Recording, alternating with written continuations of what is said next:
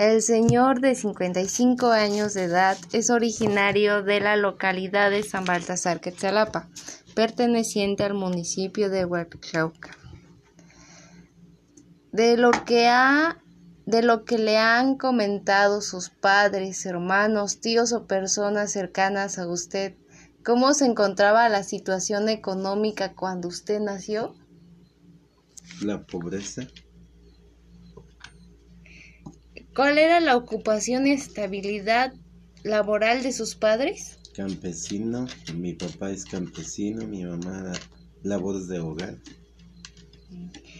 ¿Cuál es su percepción en torno a la educación y, nivel educativo que, que tuvo su familia?